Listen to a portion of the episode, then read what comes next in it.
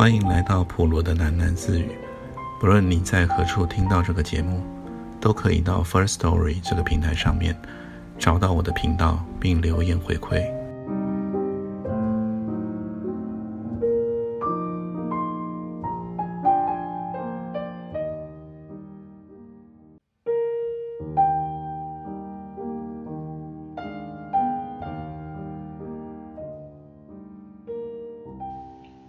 巨人说到了这边，他的表情仿佛是温暖的。有的时候啊，连续打了不少工，竟也存了点钱，但是为了舞团的各种开销，我们常常常常一下子又花得一贫如洗。后来不知道怎么开始的，我发现样卖身，她长得这么美，自然大有恩和，样只卖给男人。巨儿低头抽着烟。玛丽几乎以为他不愿意再谈了，但他又继续回忆：“卖身有什么大不了？我们都在追求理想中的生活，为了理想，其他的事都可以忍受。我们开始过着比较像样的生活，冬天里也有了暖气。直到有一天，样从外头回来，他累坏了，躺在我的身边。我和样一起熬过了最苦的舞馆训练，从来也没有看他这样累过。”那一夜，他就这样躺在我的身边，累得不能动弹。我的眼泪流了一整夜。结果你放弃了吗？马蒂轻声问。当然不放弃啊！我们拼了命练舞，舞团的作品开始获得注目，我们开始有在重要剧场中表演的邀约。样是首席男舞者之一，他渐渐成了一个闪亮的明日之星。所有的苦就像要熬过来了。我决定一辈子也留在纽约跳舞。我们很快乐，我们跳得更起劲。后来呢？后来一切都变得那么快。巨月的声音再度低了下去。马蒂不得不俯身到他的面前。样好像在一时之间全变了。回台湾以后，我最怕看到花瓶里的鲜花，因为你知道吗？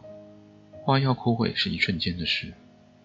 本来是那么青春美好，一回头，你就看到花瓣里失去了生命，样全变了样。人家跟我说，样可能疯了，我不相信。我带他去看医生，结果他被医院留了下来。医生说他得了精神分裂症。样很快就被转到一家疗养院。那一天我去看他，站在他的房间外面，但他不肯出来见我。那天的纽约飘着大雪，我抓紧了雪衣，站在他那家中的小铁栏的窗外，等了有一个冬天那么久。但是，样不肯见我。他坐在墙角，从窗外我只能看见他拖在地上的半截影子。我一直叫唤着样的名字，看着他的影子，他始终没有动过。第二年春天，纽约下了最后一场雪。我离开那里回到台湾，我把跳舞的事永远忘记。我换了一个名字，我全部的人生观和态度也都重新开始。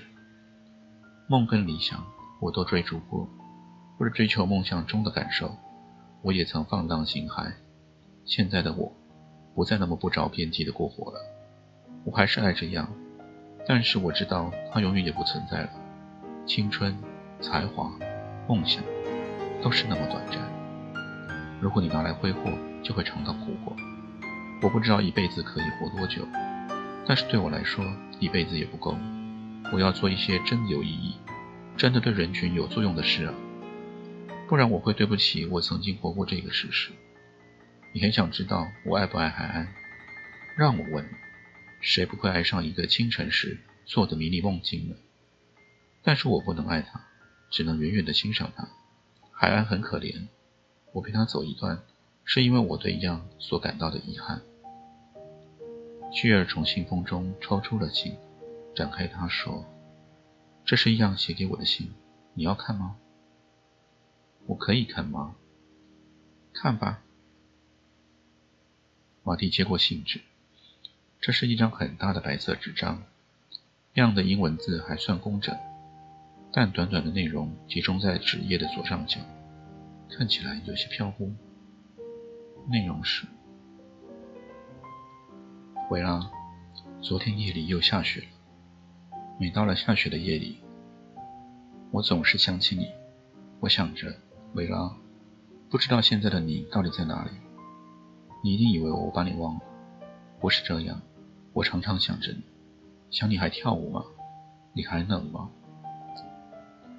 你还像以前那样子，眯着你的中国眼睛微笑吗？我常常吃一些药，吃药对于我的健康很好。我还喝大量的牛奶，牛奶让我有力气。我的胳膊比双腿的肌肉都长回来了，它们长得很结实。我可以连续跑上三十分钟的步。这时候，气斯里科医生就会鼓励我。他说我的复原状况很好，只要肯听他的话吃药，我就会更健康。明年春天的时候，也许就可以出院了。但是我知道，气斯里克医生骗我。我知道我会死在这里。我常常整夜祈祷，祈祷上苍要让我死就死在下雪的冬夜里。那多么像我们的五座。月影中的结局，我多么的喜欢月影。我认为我们再画上二十年，也编不出更美的作品了。我非常怀念我们一起创作的时光。我常常一个人在房间里练我们的曼尔丘双人回旋式，一边跳一边想：维拉，不知道你在哪里？维拉，你的国家下雪吗？维拉，你还记得纽约的雪吗？维拉，不要忘记好吗？看完了信，马蒂的泪水也顺着脸颊滑落。他所素昧平生的样，在这封内容简单、思维跳跃的信中，呈现出一个令人伤心的轮廓。曾经是那么青春美好的一个男舞者，疯了，独自一人在囚房里练他的双人舞。马蒂仿佛看见了样在月光下孤独的舞姿，所有的青春美好，猛烈压缩的结果，竟然变成了一场停不了的殉葬之舞。屈尔却冷静多了，他收起信，拢了拢长发，闭起眼睛，像是回到了昔日中的雪中景色。写这封信的人不是杨，屈尔轻声说：“对我来说，杨早已经死了。”不存在了，在疗养院中，只是他痛苦残喘的躯壳。马蒂，你曾经看过雪吗？那种弥天漫地，把一切景象都纯白化的大雪。这种纯白会掩盖一切真相，让你在致命的冰冷中误以为自己看到了天堂。啊，那种冷，我用生命经历过。也许是因为这样，所以我才同情海岸。我知道，在那种冰冷之中的凄凉。窗外又刮起北风，马蒂的湿发渐渐转干。喝完了一整杯热茶，他的体温已经恢复正常，不再发抖。但是马蒂的心里却漾起了一种悲伤又温柔的激荡，因为海恩的心里竟是全世界最寒冷的地方。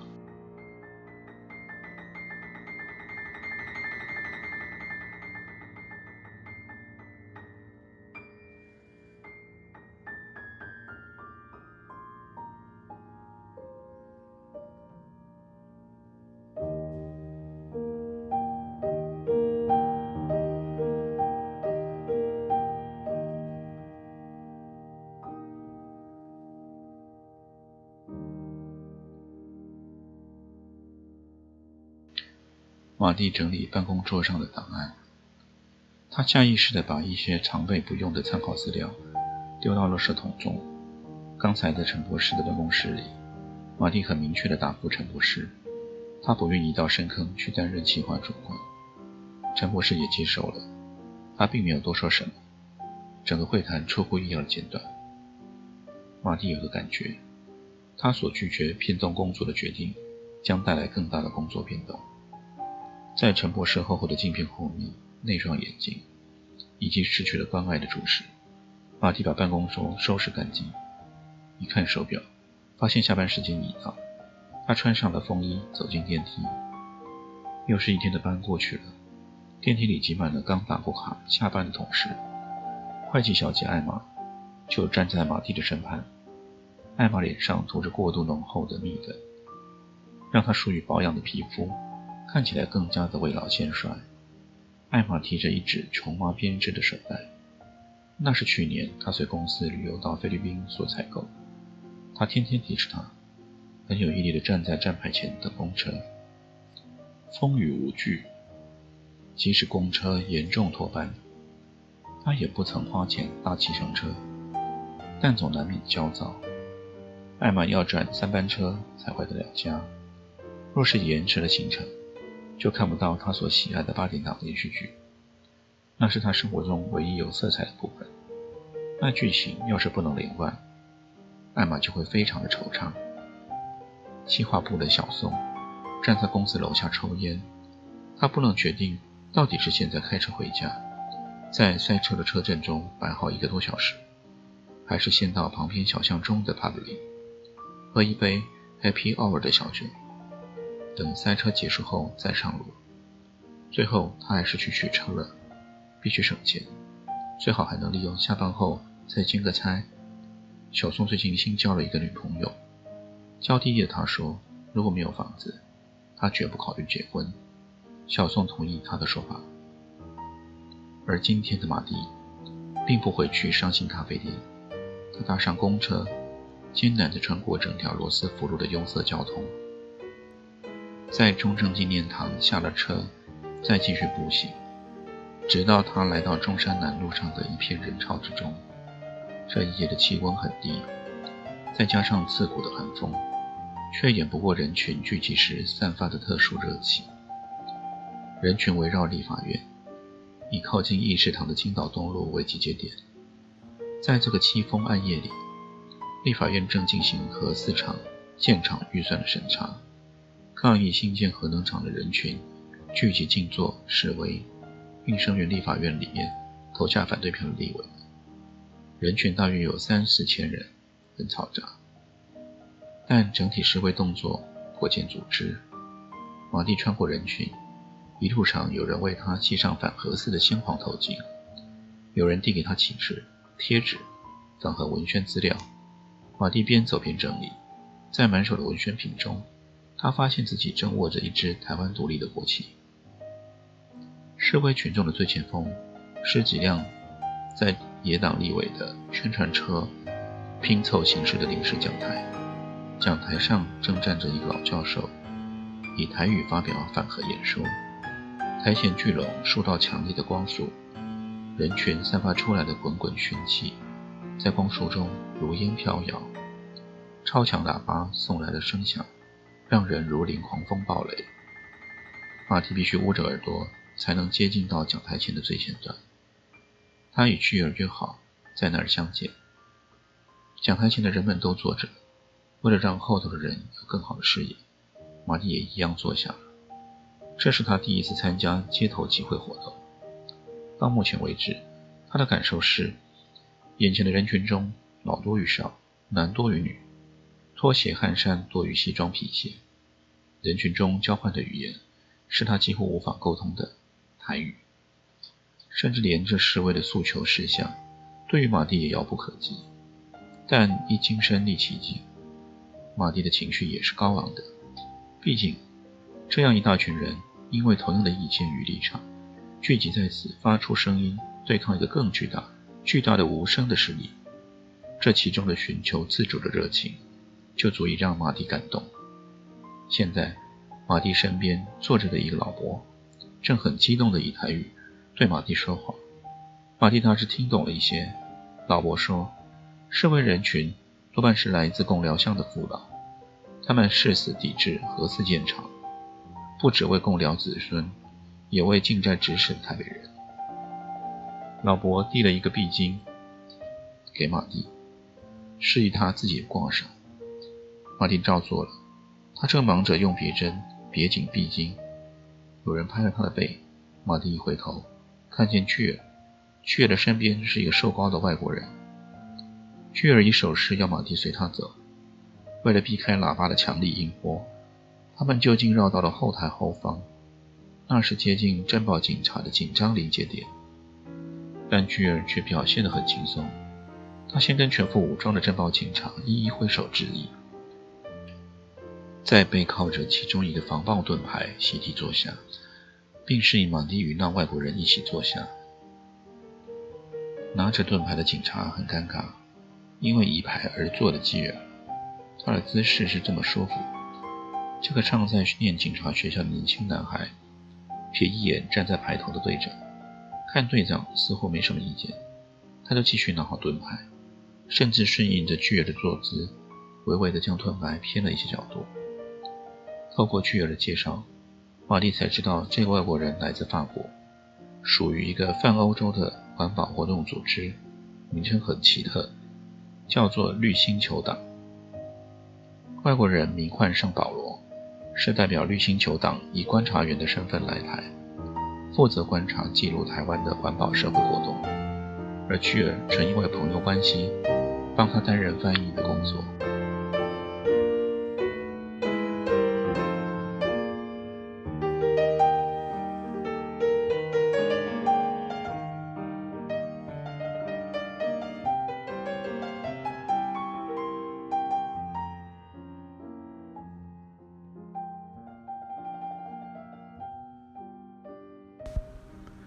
今天先念到这里，我们改天见。